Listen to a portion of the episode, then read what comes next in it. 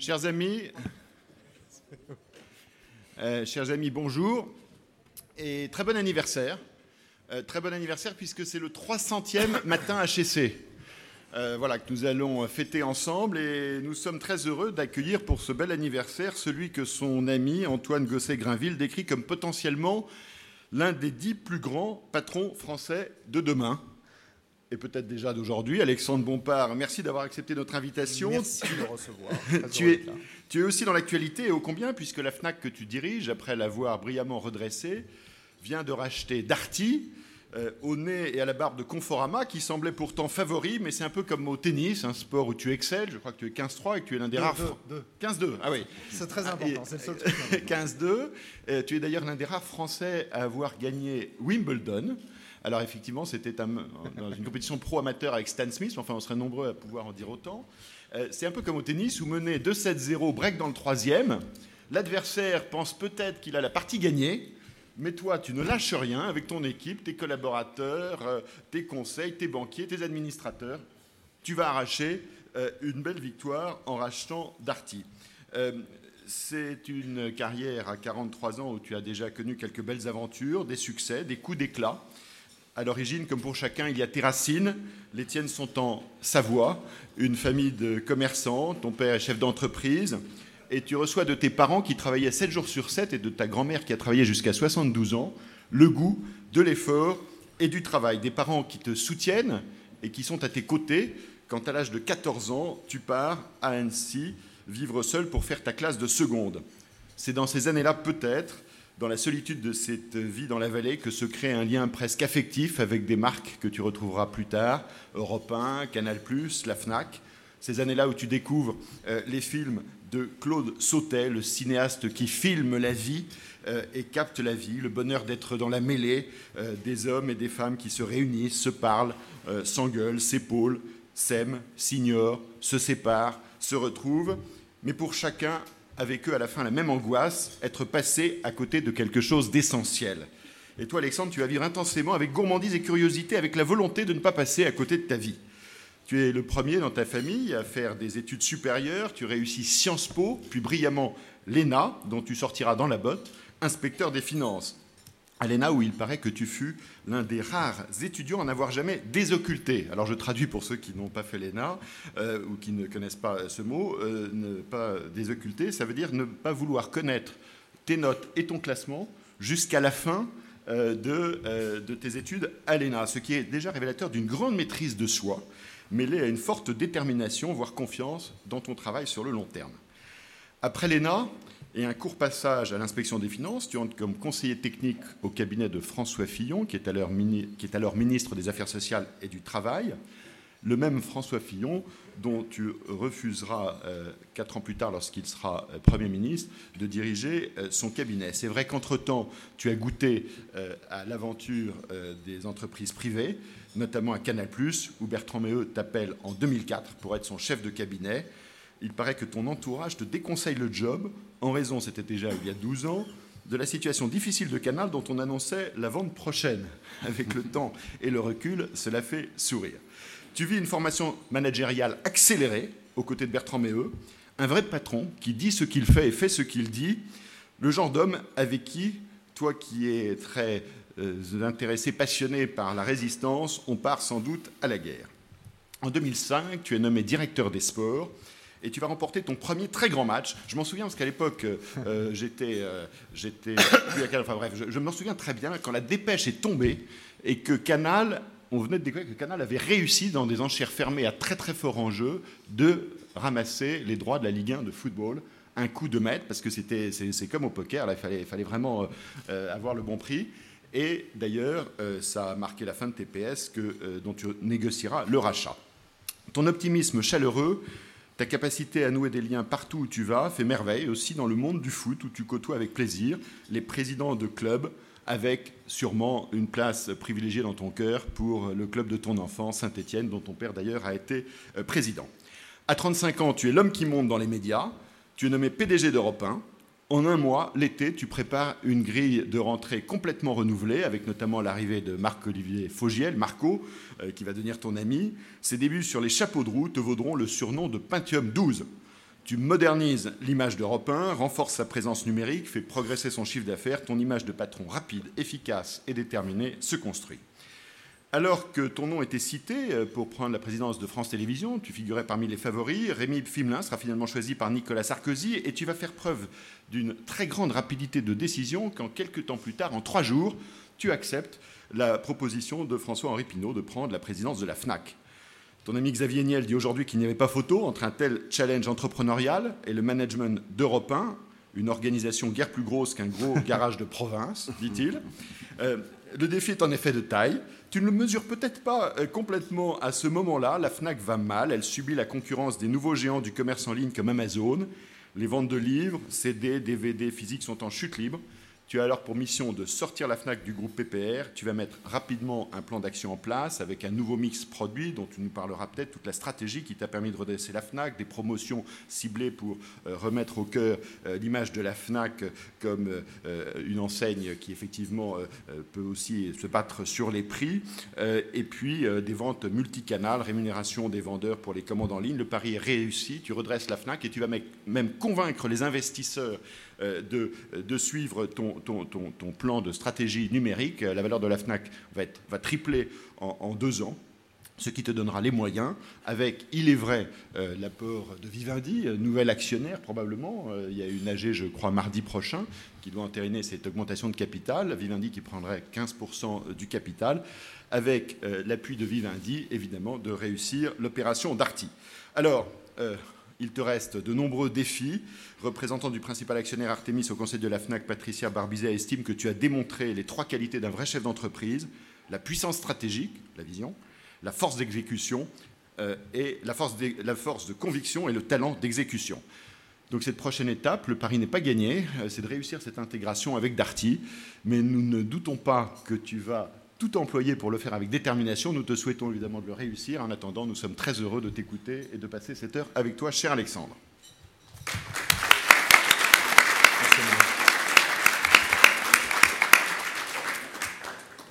Bienvenue Alexandre, euh, bonjour à toutes et à tous.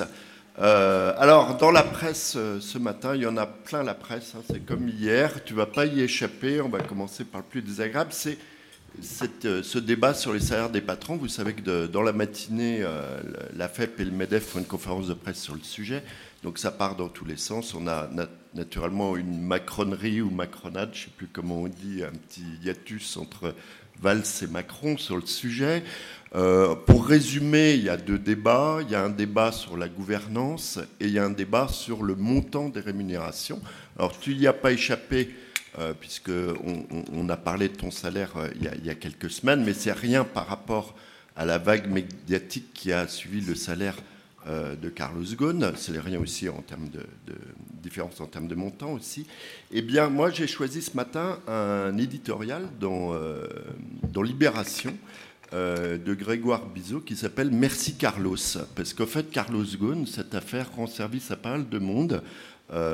D'une part, parce que ça porte le débat plutôt sur la gouvernance, puisqu'il y a eu un, problème entre l'Assemblée générale et le conseil d'administration, qui n'étaient pas sur la, même longueur d'onde. C'est ça qu'il va falloir euh, euh, régler. Et puis ça rend service, parce qu'effectivement, ça rend service aux, politiques.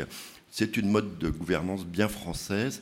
Quand approche des élections, on tape euh, sur les patrons et en particulier sur ceux du CAC 40.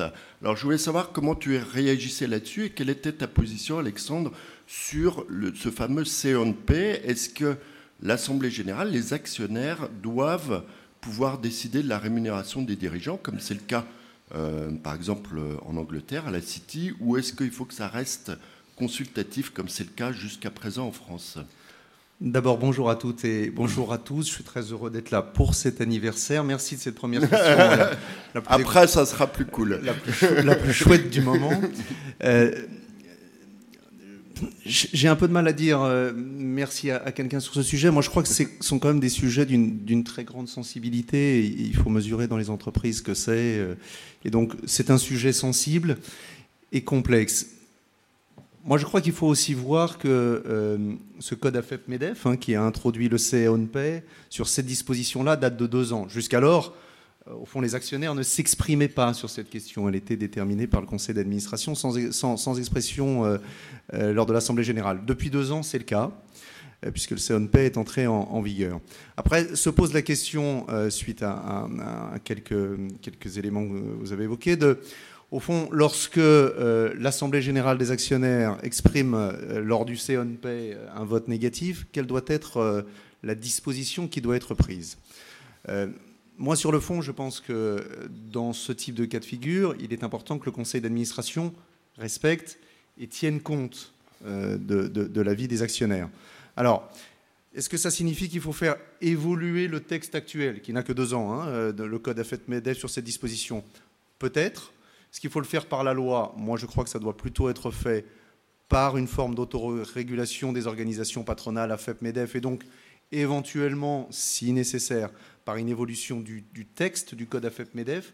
Mais je pense que c'est important, d'abord parce qu'il a aussi une portée internationale, que ce soit les organisations patronales elles-mêmes, et d'ailleurs je crois que c'est ce qui va se faire, puisque euh, l'AFEP et le MEDEF euh, ont une nouvelle mouture de leur code qui n'a que deux ans qui va être présenté bientôt. Je crois que c'est important que ce soit les organisations patronales elles-mêmes qui ont fait un grand pas en avant avec le code AFEP-MEDEF, hein, qui, vraiment est allé assez loin par rapport à ce qu'on avait avant, qui euh, prévoit les adaptations nécessaires que la pratique de deux ans, au fond, fait apparaître comme sur euh, un certain nombre de situations évoquées. Merci Alexandre. Alors, on part aux États-Unis.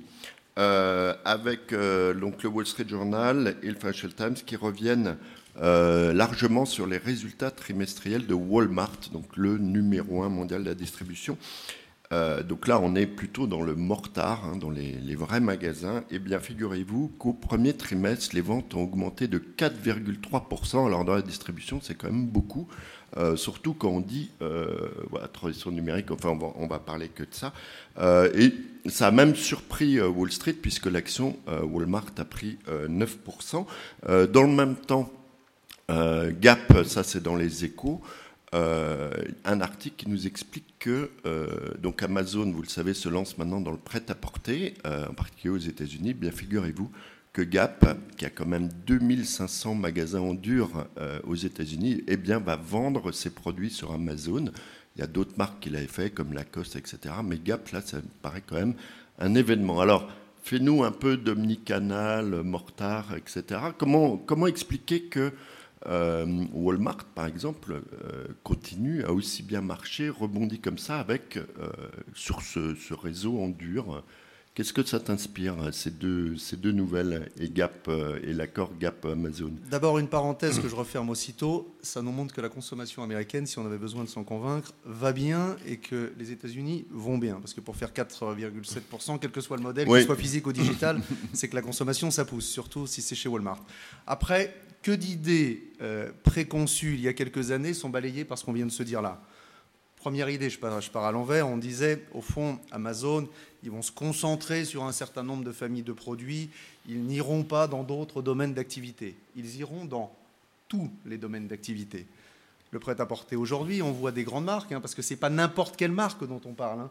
c'est des marques qui sont à la, lisière des marques du luxe, on est déjà dans le lifestyle. Hein et on, ira au-delà un jour. C'est-à-dire qu'au fond, ils vont couvrir l'intégralité du champ des secteurs d'activité de distribution en allant même jusqu'à distribuer des marques très prestigieuses.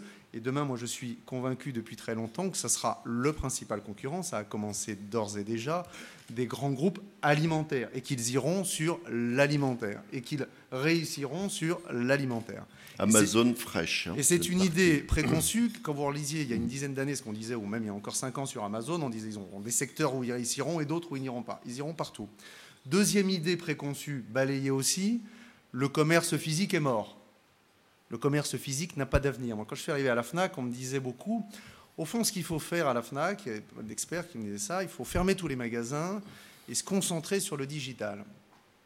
Je me disais, cette affaire-là, elle est quand même pas très très simple, parce qu'on fait à peu près 90-92% du chiffre d'affaires dans les magasins, qu'on a 95% de nos collaborateurs qui sont dans les magasins, que le principal concurrent mondial s'appelle Amazon, sera sur le e-commerce toujours un peu meilleur que moi, voire assez largement, et qu'en plus, il ne gagne pas d'argent sur cette activité de e-commerçant, il en gagne sur d'autres activités. Et donc, au fond, nous, on, avait, on a eu la conviction, et c'est ce que fait évidemment de manière plus massive Walmart, qu'il y avait un modèle de distribution alternatif à celui des e-commerçants. C'était ce modèle de distribution, le terme est un peu pompeux, pardon, omnicanal, où vous combinez du physique et du digital. Et au fond, vous dites à vos clients, vous aimez le commerce physique, le choix, la liberté de pouvoir commander partout et tout le temps. Nous avons un site internet puissant, des applications mobiles, etc. Vous aimez le magasin dans lequel vous avez une expérience client, du conseil, du service après-vente. Nous l'avons aussi on va vous offrir les deux dans un même écosystème. Et au fond, les chiffres de Walmart qui est en avance sur euh, bon nombre de grands groupes français dans ce domaine-là précis, c'est bien le signe que le commerce physique, dès lors qu'il est relié au commerce digital, est un concurrent très sérieux, très solide et capable de résister à la vague extraordinairement puissante d'Amazon. Juste, alors, toute petite question pour rebondir avant d'aborder un troisième thème, c'est Qu'est-ce qui empêche Amazon? Ils ont déjà d'ailleurs euh, commencé. Euh, ils le savent, ce que tu viens de dire sur la pertinence de l'omnicanal. Qu'est-ce qui les empêche d'avoir un réseau physique? Ils ont les moyens, ils pourraient le faire. Donc dans ce cas-là, euh, comment lutter D'abord, rien ne les empêche de le faire, et d'ailleurs ils le font. Oui, ils hein, ont commencé. Oui. Puisqu'ils ont ouvert, Amazon a ouvert, mm. notamment principalement aux États-Unis, parce que toutes les expérimentations d'Amazon se font aux États-Unis, ils ont ouvert un certain nombre de librairies. Ce qui fait que pour le moment, c'est encore à, échelle réduite, c'est qu'au fond, le commerce physique, c'est un drôle de, la distribution physique, c'est un drôle de métier. Ça a l'air extraordinairement facile. Se dit au fond, c'est pas d'une complexité absolue. En fait, c'est des métiers évidemment, comme vous le savez, retail is detail. C'est extrêmement complexe, c'est extrêmement précis. Et au fond, il y a beaucoup de grands groupes industriels qui se sont essayés à tiens, si je distribuais moi-même mes produits, euh, et qui n'ont pas réussi. Au fond, le seul contre-exemple, c'est Apple qui a fait ce concept commercial des Apple Store qui est très réussi. Mais bon nombre de marques se sont essayées au commerce physique et, ont échoué. Donc, c'est pas si facile que ça de devenir un bon commerçant physique. Et d'ailleurs, moi, je suis allé visiter des, librairies euh, euh, Amazon aux États-Unis. C'est pas le point qui m'a le plus impressionné. Et pourtant, c'est Amazon pour lequel j'ai un immense respect industriel. Donc, je pense que c'est pas si facile. Mais rien n'exclut qu'il le fasse et qu'il le fasse un jour très bien et qu'il le fasse massivement.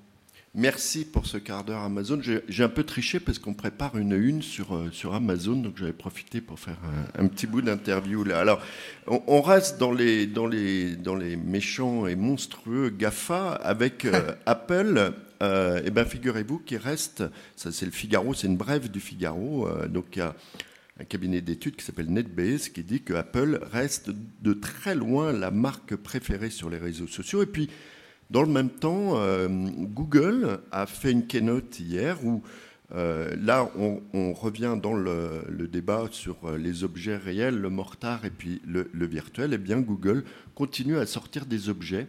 donc, hier, ils ont présenté donc des prototypes de leur nouveau casque à réalité virtuelle et d'un assistant vocal qu'on pose d'ailleurs Amazon aussi en développant, je crois, qu'on pose sur la table et puis qui vous fait tout dans la, dans la maison. Alors, euh, qu'est-ce que vous pensez de cette, euh, évolution, à la fois sur euh, ces, grandes sociétés Ils ne payent pas leurs impôts, ils ont quand même une, mauvaise image globalement, mais ils restent extrêmement populaires. C'est le, le, cas d'Apple, par exemple.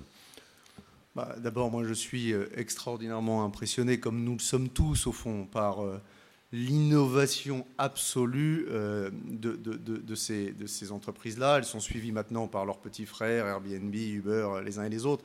Il y a d'abord une puissance d'innovation, que ce soit sur les, produits de base qui étaient les leurs, hein, pour, Apple, leur, leur, core business, les produits demain qu'ils vont lancer, les objets connectés qui se développent aujourd'hui euh, depuis quelques années, même si le marché n'a pas encore trouvé sa pleine expansion, mais elle le trouvera. Et par demain, les nouvelles solutions qui révolutionnent la façon dont nous euh, vivons, dont nous faisons du sport, dont nous organisons nos maisons, euh, tout ça. Les objets connectés, ça marche bien Vous en vendez beaucoup à la Fnac? Moi, je pense qu'on vient de finir un premier cycle. Il n'y a pas une, un peu une mode On vient de finir. Moi, je ne crois pas du tout que c'est une mode. En revanche, mm. je pense qu'on a fini un premier cycle d'objets connectés que les gens, au fond, se lasse un petit peu de ces capteurs, etc. Et que la deuxième vague d'objets connectés viendra avec des, objets plus intelligents qui révolutionneront de manière plus forte et plus puissante nos, vies. Et elle va arriver, cette deuxième vague. Donc d'abord, quelles belles entreprises en termes d'innovation.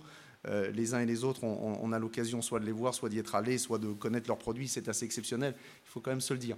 En même temps, vous avez raison, moi je suis toujours extraordinairement frappé quand on voit marque préférée, combien tous les sujets dont on pense, nous, que ce sont des sujets importants et qui, marquent le discours collectif, euh, euh, l'organisation des conditions de travail, le fait de payer des impôts dans un pays, etc., n'impactent en rien le jugement qu'ont les consommateurs sur ces, sur ces produits-là.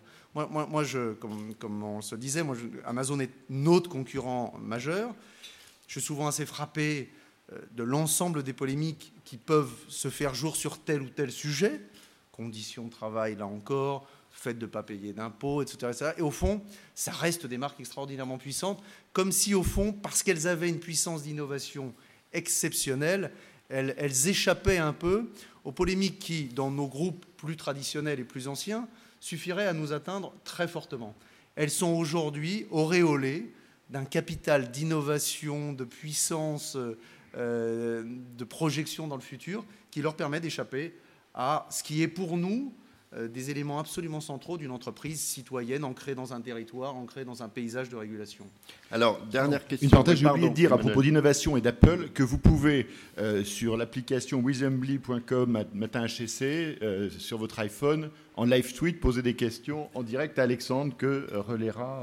vous avez le petit carton sur votre table qui vous permet de le faire. Voilà. Que relaiera, là, voilà, je vois déjà Pierre-Henri. quelques Voilà. questions apparaître et je les, je les Voilà. relais tout à l'heure, Voilà. promis. Alors, on revient, euh, si tu permets, dans la vieille, dans la vieille économie, euh, celle des tuyaux, mais des vrais tuyaux, euh, avec Technip, euh, donc, qui fait une fusion euh, avec un Américain, un Texan, et euh, tout ça va être domicilié à Londres. Alors, c'est la une des échos.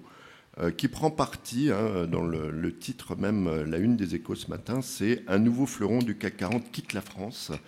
Euh, dans le même temps, la presse, notamment le Financial Times, revient très longuement sur une OPA gigantesque qui a été déclenchée donc de l'allemand Bayer sur l'américain Monsanto. C'est la plus grande OPA qu'ait jamais fait un Allemand à l'international. hein. on parle de 40 milliards de dollars. Alors, est-ce qu'on peut euh, mettre les deux choses d'abord euh, en lien? Est-ce que les, Allemands ont la capacité de faire des choses euh, qu'on n'a plus la capacité de faire? C'est quand même frappant hein, de voir ces deux, opérations, même si on est dans deux mondes différents qui se font concomitamment. Et puis, deuxième question, dans la bataille que tu as menée pour, pour Darty, tu été opposé à un groupe étranger. Est-ce que tu as joué cette fibre un peu patriotique ou euh, tu t'es refusé de le faire? Bah, quand dans quelques années, on, regardera ce qui s'est passé, non pas ces deux, trois dernières années euh, pour enjamber le cycle politique, mais sur une dizaine d'années, sur les centres de décision, on sera quand même extraordinairement frappé par le fait que les centres de décision ont été transférés à l'étranger pour un nombre significatif d'entre eux. Quand un siège social d'une entreprise change de localisation, c'est un sujet majeur quant aux décisions qui sont prises ensuite.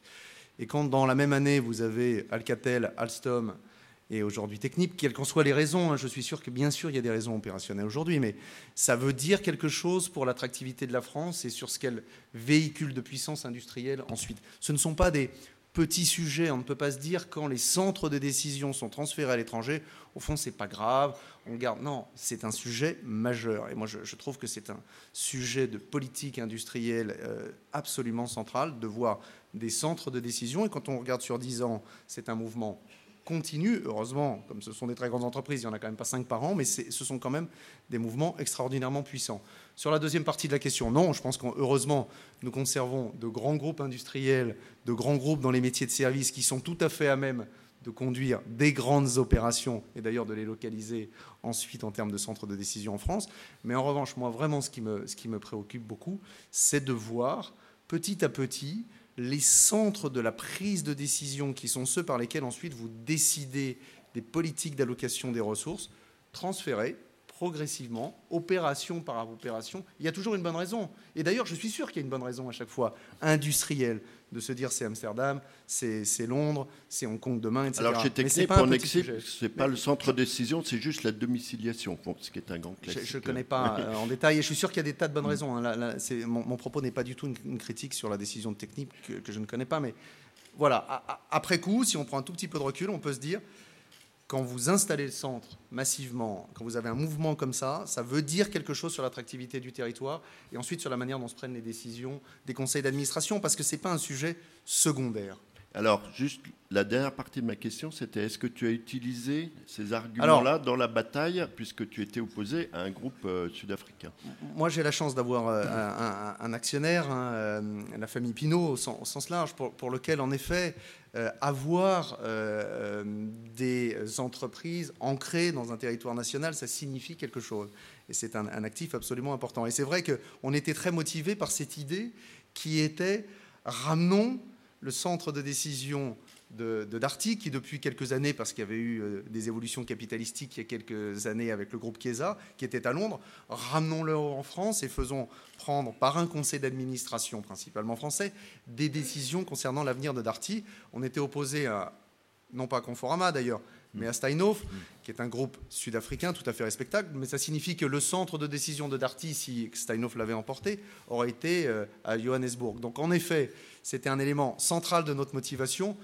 Ça ne nous a pas servi à grand-chose parce que d'abord, on ne demandait pas le soutien euh, des pouvoirs publics. Hein. On, s'est débrouillé tout seul et c'est bien normal. D'ailleurs, c'était un, combat pour une entreprise privée, mais c'était un élément de motivation supplémentaire du projet.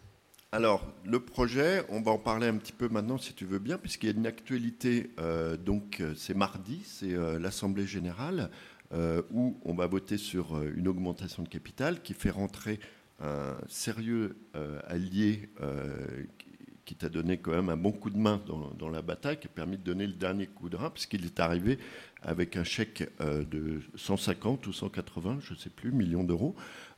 quel est, au-delà de l'opération financière, est-ce qu'on n'a pas toujours très bien compris quel pouvait être l'intérêt stratégique d'avoir comme partenaire industriel, on va dire, Vivendi? C'est pourtant là que réside l'intérêt, parce que au fond, comme vous le comprenez, comme l'Assemblée générale arrive postérieurement à la bataille Oui, mais enfin, c'était quand même bien de... Non, c'est donc vraiment sa partie stratégique. Ce qui, ce qui, nous intéresse, il faut voir que ce paysage de la distribution et des contenus culturels, et Emmanuel le sait euh, parfaitement, c'est un paysage en, mutation extraordinairement puissante. Euh, quand vous prenez euh, Vivendi et, et Fnac, les différences sont nombreuses, les points communs, au fond, aussi. On est chacun confronte. D'abord, on est des leaders dans nos domaines d'activité, nous dans la distribution des filières culturelles euh, Vivendi, euh, dans les contenus et le divertissement, et on est chacun confronté à une révolution extraordinairement puissante. La numérisation des contenus, la pression sur les prix, l'apparition de concurrents qui n'existaient pas hier, les Netflix, les Google, les Apple. Euh, demain, Amazon sera autant un concurrent de la FNAC qu'il sera un concurrent de Vivendi. Quand vous prenez ça, soit vous dites, je continue à raisonner comme je le fais depuis toujours, il y a d'un côté l'éditeur de contenu, de l'autre le distributeur de contenu, et au fond, chacun fait sa vie et essaye de la faire. Soit vous dites, de ces évolutions-là, et de cette puissance de projection de ces acteurs-là, il y a des nouveaux modèles que nous devons inventer.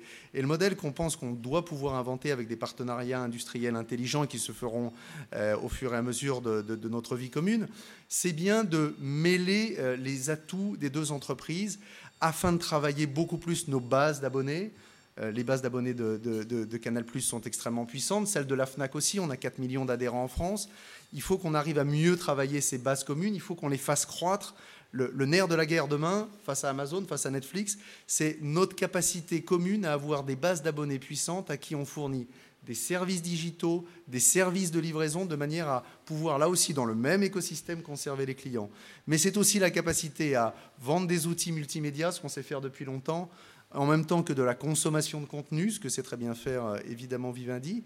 C'est aussi la capacité, nous sommes leaders sur le marché de la billetterie, Vivendi est un acteur important du live, euh, de, faire un acteur majeur de production de spectacles, mais aussi de distribution de, spectacles. C'est aussi la capacité à se projeter en Europe du Sud, où nous sommes l'un et l'autre. On a des développements en Afrique où Canal Plus est.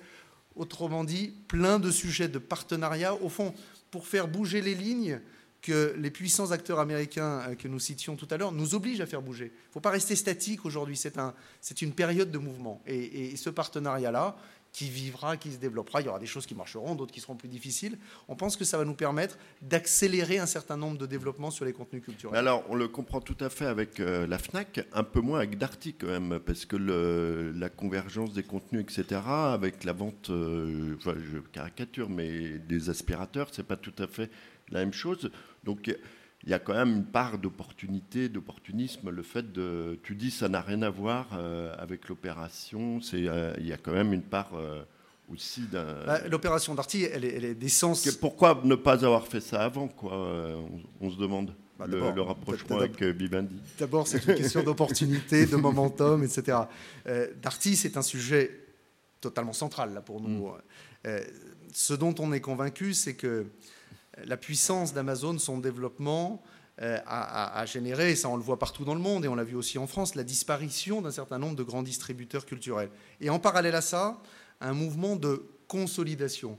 On a vu des grands acteurs se consolider, se rapprocher de manière à avoir une puissance financière, une assise industrielle permettant de bien résister à Amazon. Ce qu'on disait avec Walmart, pourquoi Walmart résiste aussi bien dans son segment d'activité C'est parce qu'ils ont une puissance à l'achat, une capacité à, mailler le territoire, une capacité à se développer dans le digital, qui fait un concurrent crédible d'Amazon. Si vous voulez être un concurrent crédible d'Amazon dans nos métiers, il faut avoir une taille critique suffisante.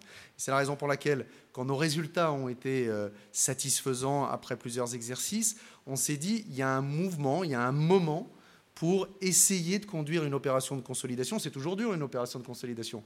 D'abord à réussir, euh, Emmanuel le disait, et puis ensuite, Emmanuel le disait aussi, à mener à bien une intégration, c'est complexe.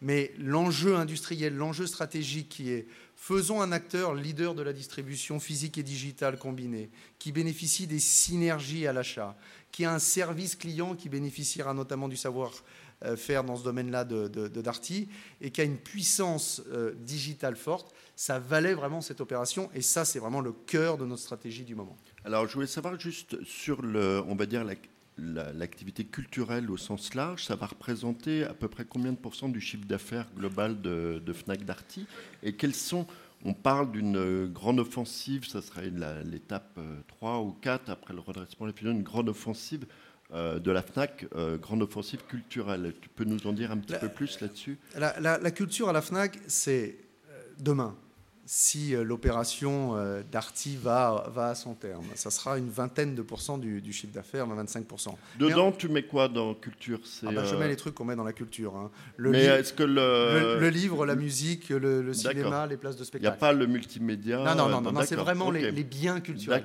les filières culturelles. Mais au fond, vous le mesurez bien, je suis sûr qu'il y a plein de, de, nos clients, enfin je l'espère ici, c'est beaucoup plus que ça, la culture, dans le nouvel ensemble. Euh, et, dans la FNAC, c'est beaucoup plus que ça.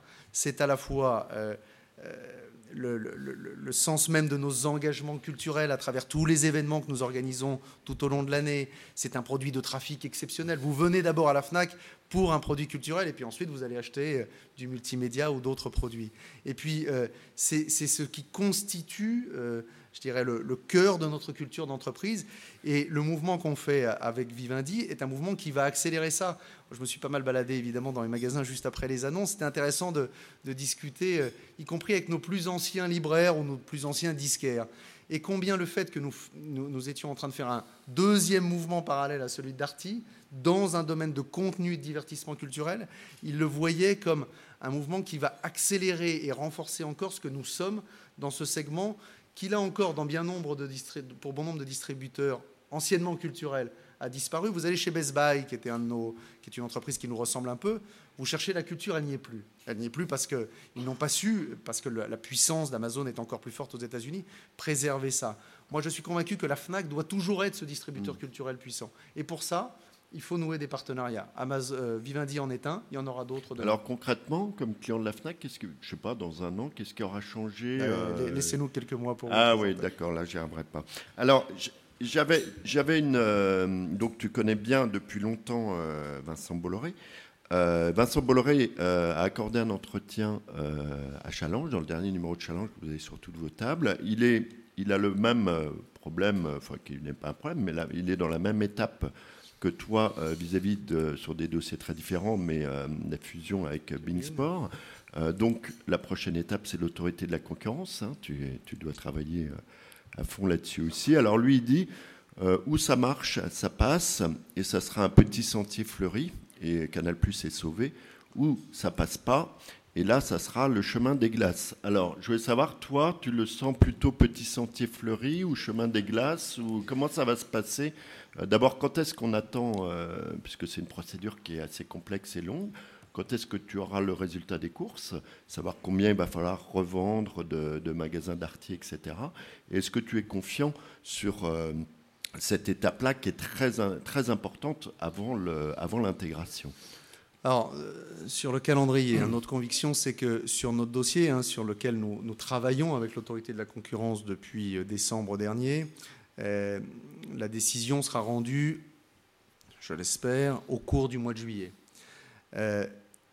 au fond, sur notre sujet, tout l'enjeu pour nous, c'est de convaincre l'autorité de la concurrence que lorsque la pénétration d'Internet est ce qu'elle est dans nos, dans nos métiers, c'est-à-dire autour de 40% dans, nos filières, que ce soit les filières de biens culturels ou de biens électroniques, Internet, le e-commerce, c'est 40%. Vous ne pouvez plus raisonner quand vous, euh, euh, quand vous êtes autorité de la concurrence, vous avez un dossier tel que celui-là, sur quelle est la part de marché des magasins physiques dans tel quartier.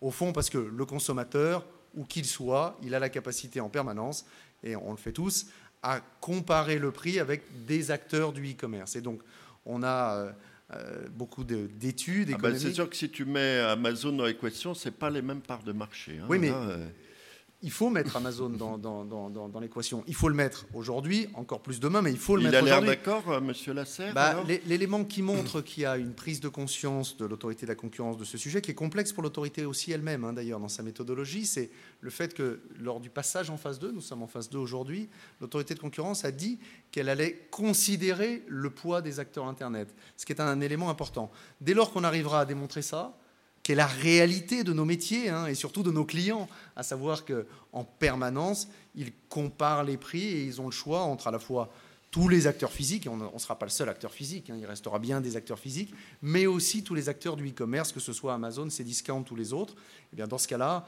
on sera plutôt confiant sur l'issue de ce sujet-là. La, la, réponse sera donnée en juillet, mais évidemment, c'est un élément absolument central euh, de notre dossier. Est-ce que c'est tellement central que si par malheur ça marche pas, euh, ça peut remettre tout en cause. Je, ne fais jamais de fiction. Euh, ah. mon, exercice du moment, c'est de, c'est d'arriver à, convaincre. Non, mais il n'y a pas une clause dans le deal non, qui non, dit le, le, euh, le, sujet du moment, c'est vraiment de, de, de, convaincre et d'apporter les éléments quantifiés, parce que tout ça doit être quantifié, basé sur des études économiques, économétriques, à l'autorité de concurrence pour lui dire voilà ce que vivent nos clients, voilà ce qu'est la réalité de nos métiers. Si on était dans 5 ans, on se poserait d'ailleurs même, même dans 2 ans, on se posera même plus la question. Mais d'ores et déjà, voilà ce qu'elle est. Et si on arrive à faire ça, et si on le fait bien, et si l'échange est constructif, je suis certain qu'on aura, je suis convaincu qu'on aura une, une décision euh, positive. Alors mettons-nous justement, allez, peut-être pas à 5 ans, parce que il paraît que tu ne sais pas ce que tu fais dans 5 ans. C'est Marc-Olivier Fogel qui nous avait dit ça. Euh, le, dans 2 ans, donc l'intégration sera euh, terminée. Je ne sais pas quel est le calendrier. Quels sont les chantiers concrètement qu'il va falloir mener là très vite On va dire après le mois de juillet, parce que ça, ça dépend euh, beaucoup de ça. Bah, parce qu'on a quand même des ADN très différents dans les deux euh, sociétés. les gens d'Arty n'étaient pas forcément ravis. Hein. On a vu les prises de position qui ont été prises, notamment par l'intersyndicale, qui était plutôt de l'autre côté comment on va, pouvoir apaiser les esprits et euh, travailler avec deux ADN qui sont quand même assez différents, effectivement. Si nous franchissons euh, toutes les étapes, dont celle de l'autorité de la concurrence, après vient ce moment euh, extraordinairement stimulant et aussi complexe qui est quel est le nouveau groupe qui va prendre naissance? Et avec cette idée de nouveau groupe, quelle est cette culture d'entreprise, combinaison de cette culture de la FNAC et de la culture de Parce que c'est deux cultures très très fortes. Ce hein, sont quand même. deux cultures extraordinairement fortes, avec en même temps, c'est amusant, hein, des entreprises. les, points communs sont assez étonnants. Hein, nées en même temps, pas par hasard d'ailleurs, c'est euh, cette société de consommation des années 50 qui a commencé à pousser, nées en même temps, de taille extraordinairement proche, d'empreinte internationale assez proche aussi, et, donc, euh, et de métiers évidemment proches, avec deux révolutions omnicanales qui ont été faites. Nous, on a commencé très tôt, Darty s'y est mis aussi. Au fond, on a chacun une distribution combinée physique et digitale. Maintenant, ce qu'il va nous falloir inventer, c'est la culture d'entreprise, comment combine les savoir-faire de l'un et de l'autre. Deux exemples. Nous, on a une très forte capacité à générer des revenus par abonnement à travers euh, les adhérents qui sont un actif extrêmement important de, l'entreprise. Darty ne fait pas ça. Inversement, vous le savez tous, je suis sûr qu'il y a beaucoup de clients Darty aussi. Darty a cette capacité, cette image d'abord du contrat de confiance qui est extraordinairement puissant, et puis la capacité du service après-vente. Bah, ces deux savoir-faire, il va falloir les mettre à disposition du nouvel ensemble et de chacune des deux entités. On respectera les deux réseaux, on respectera les, les deux marques, mais il va nous falloir trouver les savoir-faire communs à combiner pour construire le groupe de demain, avec la conviction au fond que, passer euh, ces moments euh, où il y a toujours un peu d'intoxication pendant les opérations d'OPA, contre-OPA, la conviction qu'on va arriver à convaincre les équipes de Darty, si l'opération vient à son terme, que c'est un formidable moment industriel pour eux, comme nous, nous le vivons depuis quelques années à la FNAC, et que la combinaison et la création d'un groupe français, d'un groupe leader dans ces métiers, c'est un beau projet pour les deux entités. Et au fond, on est assez confiant sur la capacité à faire ça. Alors, un tout petit coup de. On est, donc, on l'a compris, hein, on est allé. L'essentiel a été fait, mais il y a encore beaucoup, beaucoup d'étapes à franchir. Un tout petit coup de, rétroviseur. Qu'est-ce qui t'a frappé, surpris? Parce que c'était une bataille qui a été hyper médiatisée, hein, quand même, parce que c'est deux marques très connues de tous les Français. Qu'est-ce qui t'a frappé? Quels sont les enseignements, les choses qui ont pu te surprendre? Euh, dans cette bataille. Euh, quels sont les, allez, un ou deux souvenirs ou anecdotes qui, euh, où tu as été peut-être à un moment, même si tu as une très grande maîtrise de toi, un peu décontenancé par la tournure que prenaient les choses? Emmanuel le disait très gentiment, moi j'adore le sport, et particulièrement le tennis. Et au fond, c'est un, c'est un combat avec une complexité boursière. Les règles du droit boursier anglais sont d'une complexité folle. Il n'y a que les Anglais pour avoir inventé un, un take-over code aussi complexe, euh, mais, extraordinairement intelligent, comme le sont d'ailleurs les Britanniques. Et en même temps, il faut de la détermination, il faut du sang-froid. C'est un travail collectif. Quand vous avez la chance d'avoir à la fois des équipes, un conseil d'administration qui vous soutient, qui décide vite, qui est aligné euh, sur un projet aussi important, bah vous avez un avantage probablement, même si vous êtes éventuellement moins puissant financièrement, euh, par rapport à votre concurrent qui est plus éclaté avec des centres de décision en Afrique du Sud. Bah, nous, on était très alignés, on s'appelait toute la journée, on, a essayé d'être un peu plus agile, parce qu'il faut être agile quand vous avez un petit peu moins de moyens, un peu plus rapide, un petit peu de bluff de temps en temps, parce que ça fait partie de l'exercice. Et puis à la fin, bah, vous avez un résultat final qui aurait pu être tout autre, mais qui probablement consacrait non pas du tout un élément individuel, mais une cohésion autour d'un projet, parce que si ça a marché, c'est parce qu'on est convaincu depuis le début. Nous, ce projet d'Arty, on le porte en nous depuis euh, bientôt 18 euh, mois et, on travaille dessus et le conseil d'administration le connaît, on a, on a échangé et on s'est forgé cette conviction-là. Au fond, vous avez dans ce cas-là une détermination, pour revenir à, l'analogie du sport, qui est un peu différente d'un type éventuellement un peu plus euh, puissant, mais pour lequel le projet est venu plus tardivement, de manière un peu plus lointaine. Et donc, un peu comme C'est Leicester contre euh, Arsenal, quoi, un peu. Euh, un poil. Voilà. Euh, le, alors maintenant, on se met à 5 ans. alors première question, quelle est ton la probabilité que le groupe existe encore face à Amazon hein? C'est un peu provoque, mais quand on voit le bulldozer qui est en face, voilà. Et à quoi ça ressemble dans 5 ans? À la fois euh, en termes de, business, les choses que tu maîtrises, et puis les choses qui sont peut-être plus difficiles à maîtriser euh, et à prévoir, qui sont euh, les révolutions technologiques à venir et les mutations qui ne sont pas tout à fait achevées dans le, dans le commerce. D'abord, mon Dieu, vous avez raison. Hein, la, la, la, projection à 5 ans aujourd'hui, quand on voit le flux d'innovation, ces entreprises qu'on ne connaissait pas encore pour un certain nombre d'entre elles il y a encore 3-4 ans. mais c'est le rôle du patron quand même de savoir à 5 ans à quoi ça va ressembler. Hein. C'est ce que j'essaye de faire. Euh, mais en tout cas, il faut le prendre avec beaucoup de prudence. Encore une fois, il y a 5 ans, euh, ce qu'on disait, c'est le commerce physique est mort. Hein. Tout le monde l'écrivait. Le commerce physique est mort, la distribution digitale l'emportera. Donc moi, ce que je pense, c'est qu'il y a la place pour des acteurs puissants de la distribution dite traditionnelle, dite traditionnelle, dès lors qu'ils auront été capables de faire deux mouvements consécutifs. Un, se développer très puissamment sur le digital et créer un écosystème physique et digital où ils diront à leurs clients, vous aimez le commerce physique, c'est chez moi. Vous aimez le commerce digital, c'est chez moi aussi. Vous aimez la combinaison des deux, c'est chez moi que ça se passe. Et vous avez les avantages de l'un et les avantages de l'autre. À la fois la largeur de gamme, la possibilité d'y accéder en permanence, mais aussi le service après-vente, le conseil. Donc ça, si on a réussi ce premier mouvement, et je pense qu'on l'a réussi, et on va le réussir dans le nouveau groupe, c'est un mouvement qui va nous permettre d'être un acteur majeur. Ensuite, il va falloir à ce nouveau groupe la capacité à saisir l'innovation.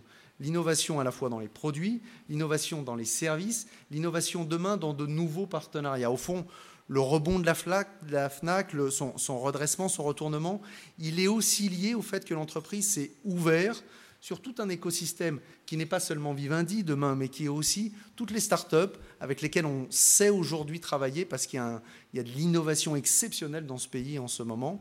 Et quand vous êtes un acteur traditionnel, vous, vous êtes attractif pour ces sociétés-là.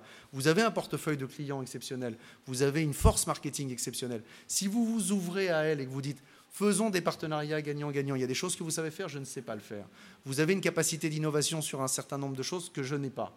Mais en revanche, voilà ce que je sais faire, je sais m'ouvrir à vous. Et ben dans ce cas-là, la combinaison d'un mode de distribution omnicanal et d'un savoir-faire pour capter l'innovation où qu'elle vienne, je crois, donnera un bel tu avenir as, aux, deux Tu as un lab, un incubateur, euh, comme tout le monde. Et quelles sont les startups que vous avez à la on en, a, on, en a beaucoup et on va en repérer de, nouvelles encore dans quelques semaines parce qu'on organise euh, cette année, euh, avec encore un peu plus d'éclat, un prix de la startup Fnac. Alors c'est pas c'est pas un gadget, c'est pas le petit élément de communication pour faire joli dans le dans le rapport annuel. c'est un travail de fond qu'on a fait pour identifier les startups de demain dans les objets connectés pas seulement pour les identifier, mais pour leur dire, voilà, les euh, meilleurs d'entre vous, euh, vous allez être accompagnés puissamment par la FNAC dans les prochaines années. C'est sûr en que ça doit être euh, c'est un, bel enjeu pour la C'est un assez bel enjeu, et pour nous aussi, c'est un bel enjeu. Capter ce savoir-faire d'innovation, c'est dur pour une entreprise traditionnelle de s'ouvrir à cette innovation qui vient d'ailleurs. Au fond, c'est un bel enjeu pour les, pour les deux entreprises, pour les deux types d'entreprises. Eh bien, merci beaucoup, Alexandre. Je crois qu'on peut t'applaudir. Et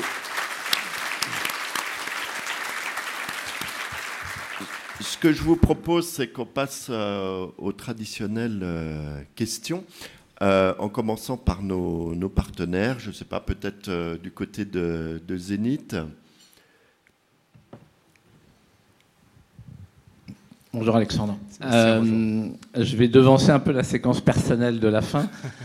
Quand, quand tu parles avec Vincent Bolloré, quand tu discutes avec lui, est-ce que vous parlez que de la FNAC ou est-ce que vous parlez aussi de Canal euh, et de sport? Tu connais bien le sujet et de la télévision euh, et du sport.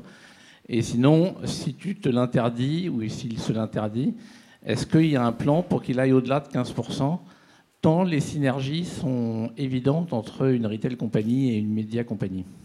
Alors quand, quand euh, nous avons parlé avec Vincent Bolloré de, ce projet. Le, seul sujet de, discussion a été euh, est-ce qu'on est capable euh, d'inventer, d'initier, encore une fois, un partenariat euh, industriel, de bouger un peu les lignes entre nos, nos métiers? Est-ce que ça a un sens pour la FNAC Est-ce que ça a un sens pour Vivendi? La réponse a été oui, et extrêmement rapidement est venue l'idée d'une entrée de Vivendi dans le capital Vivendi qui rejoint ainsi notre actionnaire de référence, hein, euh, qui est euh, Artemis. Donc aujourd'hui, la situation, elle est bien celle-là, elle est extraordinairement positive pour nous.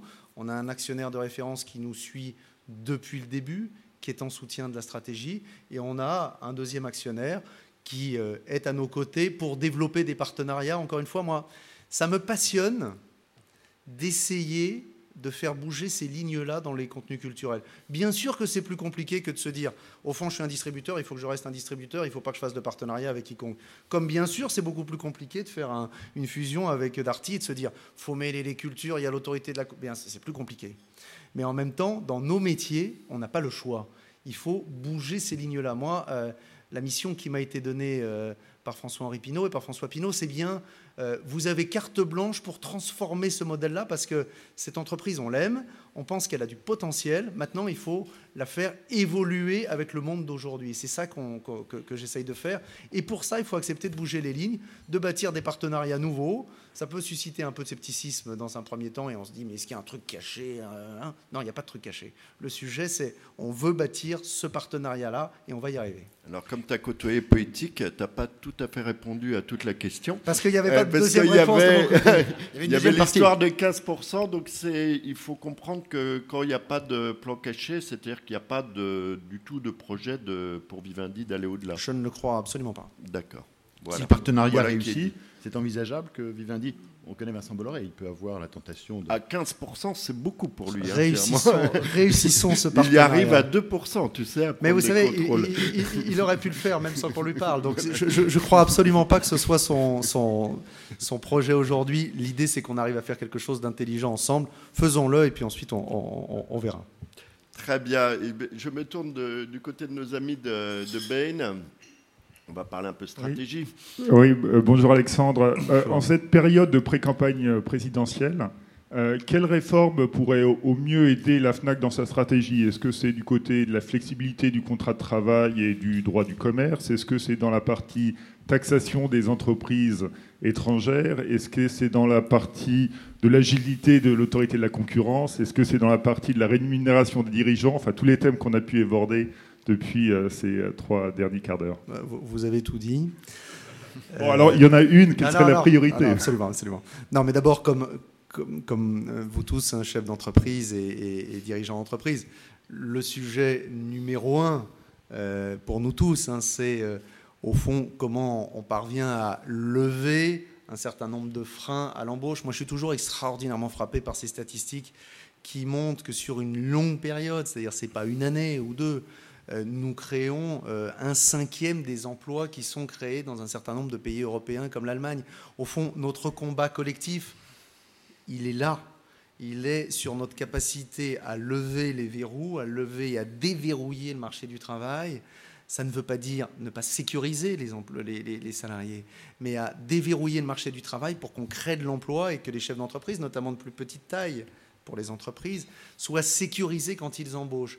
Et au fond, moi, je, pense qu'il euh, faut aussi mettre un terme à, cette division des salariés entre ceux qui ont un CDI et ceux qui sont en CDD et qui sont au fond assez précarisés. Donc moi, je suis convaincu qu'il faut euh, fluidifier ce marché du travail. Et comme tout chef d'entreprise, comme tout dirigeant, c'est ça le sujet numéro un.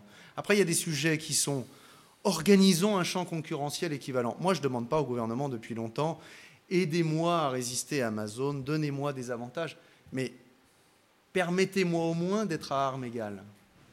Au fond, comme les acteurs qui sans doute sont confrontés à Uber et, à Airbnb, moi c'est des entreprises que je trouve exceptionnelles par l'innovation, mais vous avez quand même juste envie, quand vous êtes une entreprise traditionnelle, dès lors que vous faites votre modernisation, dès lors que vous essayez d'inventer un nouveau modèle, d'être à armes concurrentielles égales. Il y a des exemples, il y en a plein. Euh, vous citiez le travail le dimanche. On se bagarre, nous, sur le travail le dimanche Je ne vais pas être long là-dessus parce que c'est un sujet qui fatigue un peu tout le monde. Mais au fond, quand vous avez en face de vous un concurrent qui est ouvert tous les dimanches et qui fait 15-20% de son chiffre d'affaires le dimanche, quand vous avez des clients qui, dans un certain nombre de zones, ont envie de se promener dans des magasins culturels et, d'aller y faire leurs achats, quand vous avez des salariés des collaborateurs qui, parce que vous avez prévu des contreparties importantes, pour nous c'est le triplement de la rémunération, c'est le repos compensateur, c'est euh, le Justement, on en est où? Parce que ça avait plutôt signé chez Darty, moins à la FNAC. Nous, on a, en deux mots, hein, on en deux mots. Nous, on a signé un accord d'entreprise sur mm. les bases que je vous indiquais là. Euh, triplement de la rémunération, 12 mm. dimanches par mois, 40, doublement les 40 autres, euh, repos compensateur, volontariat réexprimé tous les six mois. C'est-à-dire, vous êtes volontaire à travailler le dimanche, vous avez l'occasion, quand vous le souhaitez, de dire, au fond, ça modifie trop mon organisation de vie personnelle, j'arrête. Quand vous avez, c'est bien pour l'enseigne, c'est bien pour les clients, c'est bien pour les collaborateurs. D'ailleurs, dans les magasins où on peut ouvrir depuis toujours, on a 85-90% de volontaires là-dessus.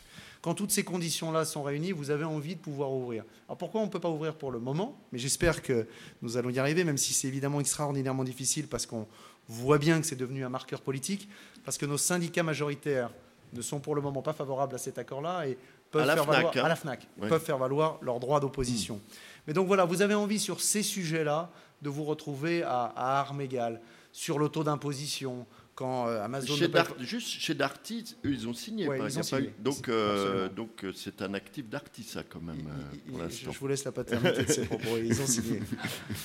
et donc, vous avez envie, sur le taux d'imposition, sur les règles de concurrence, de pouvoir être à, à armes égales. Je vous donne un petit exemple. Certains d'entre vous, je suis sûr, sont utilisateurs d'Amazon, et je l'espère aussi de Fnac.com. Amazon, vous avez un petit bouton, vous appuyez, vous, vous faites votre achat, vous appuyez, vous avez ajouté sur le panier et c'est fini. En France, euh, euh, vous allez sur fnac.com, vous faites le même exercice et on vous demande votre pictogramme. Et de temps en temps, j'ai des clients qui me disent, et des copains qui me disent, mais quand même ton truc, pourquoi on me redemande ton pictogramme? C'est quand même incroyable d'avoir, alors qu'Amazon, c'est si simple. Mais parce que je n'ai pas le droit. Parce que Amazon, parce qu'ils sont au Luxembourg, ne sont pas assujettis à ça, moi je le suis. Voilà un avantage concurrentiel très fort. Vous savez, sur le e-commerce, il y a quelques dirigeants, je voyais Stéphane Trépos tout à l'heure, quelques dirigeants du e-commerce, ça se joue à la seconde près on se bagarre pour euh, une seconde à la page.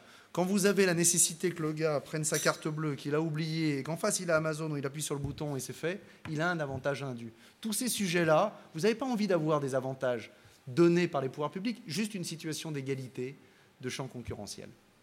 Très bien. Alors, je vais, prendre une question un peu générale qui est venue là dans le, dans le fil Twitter avant de laisser la parole à la salle. C'est euh, où ça s'arrête. Hein? Donc, on a bien compris, Amazon, Amazon, Amazon euh, est ton concurrent. Hein. C'est le fait même de le dire est une ambition incroyable parce qu'Amazon ils font tout. Hein. Euh, donc, ils, sortent des nouvelles lignes du produit. On a parlé du prêt-à-porter. Il y a Amazon Fresh. il y a Amazon Prime. on en a beaucoup parlé au Festival de Cannes. Donc, c'est une plateforme vidéo euh, avec euh, donc des, films en exclusivité. Donc ça, c'est euh, Netflix Killer. Est-ce que toi, tu vas aller, puisque tu es le concurrent d'Amazon, avec tes amis de Vivendi, vous allez aller sur tous ces terrains où ça s'arrête, en fait? Ah, D'abord deux choses. Ah, bon, le fraîche, j'y crois pas trop, mais sur, le, sur les séries et Vous ne nous trouverez pas sur l'alimentaire dans les prochaines années. D'abord deux choses. Euh, vous avez compris, on a beaucoup de choses dans la banette en ce moment, et donc, au fond, il y a une absolue nécessité de priorisation, et la priorité des priorités, si nous parvenons à mener à bien l'opération d'Arty jusqu'à son terme, ça va être de construire le nouvel ensemble et de réussir l'intégration. Et au fond, la focalisation des équipes, ce sera ça. Ensuite, grâce à des partenariats comme euh, ce qu'on est en train de bâtir avec Vivendi, bien sûr qu'on va essayer sur ces sujets-là d'être concurrent d'Amazon. Amazon, au fond, c'est un ensemble où vous vous dites à la fois euh, je livre les produits quotidiens, je euh, livre des biens culturels, je euh, m'intègre dans la filière de production avec des exclusivités. Ben, le partenariat qu'on fait avec Vivendi, c'est bien pour pouvoir apporter une réponse là-dessus, parce que les clients, au fond, ils ont besoin d'exclusivité, que ce soit des services de livraison express et d'abonnement, mais aussi des contenus exclusifs dans le digital. Et ce partenariat, il nous permet plus qu'on aurait pu le faire tout seul, bien sûr, de le développer plus puissamment et plus rapidement. D'accord, mais la frontière, c'est quand même, on va dire, l'univers culturel. Absolument. Hein, tu ne vas pas mettre le savoir-faire de euh, service après-vente, de livraison, etc., au service, ce que fait Amazon, au service d'autres biens. Si, on le mettra au service d'autres biens. D'accord. Alors, euh, on va prendre euh, des questions de, de la salle. Quelqu'un veut se lancer? Bonjour messieurs. Euh, vous avez beaucoup parlé d'innovation. Moi, je suis stagiaire à la Fnac et je dois dire que je me ah. sens très très seul euh, ah, dans ma tranche d'âge par rapport à tous ah, mes camarades. Je, je, croyais que c'était dans l'innovation générale. non, non, non, non. Dans ma tranche d'âge par rapport à mes. Vous le faites où votre stage Dans quel à la, à la stratégie. La stratégie, super. Et je me sens très seul par rapport à tous mes camarades de promo dans d'autres euh, dans d'autres entreprises. Et je me demandais si si on croit que la jeunesse est porteuse d'innovation si la FNAC a des euh, stratégies pour recruter de nouveaux talents. Euh, je, suis embêté que vous vous, sentiez euh, seul dans votre tranche d'âge, mais c'est sans doute parce que vous êtes à notre étage où on est, un peu vieillissant. Mais la capacité à recruter des, des, jeunes talents, on, l'a aujourd'hui parce qu'on est redevenu attractif et parce qu'il y a beaucoup d'innovation dans la maison. Donc on, a cette tranche d'âge des jeunes sortant d'école. Hein, euh, ou d'ailleurs des entrepreneurs naturels hein, qui n'ont pas fait euh, euh, d'études particulières après le bac, qui nous rejoignent beaucoup sur ces sujets d'innovation. Et au fond, c'est extraordinairement intéressant. Je, crois que vous avez consacré la semaine dernière ou il y a deux semaines un dossier qui était très intéressant sur, au fond, comment les entreprises d'aujourd'hui doivent intégrer ces générations qui sont nées avec le digital, pour à la fois progresser, faire progresser l'innovation et, apporter une plus-value très forte. C'est extraordinairement compliqué. Il y a plein d'innovations. Je voyais On avait parlé d'un concurrent d'un grand distributeur spécialisé qui est Decathlon. Je voyais hein, Sébastien Bazin qui a mis en place son,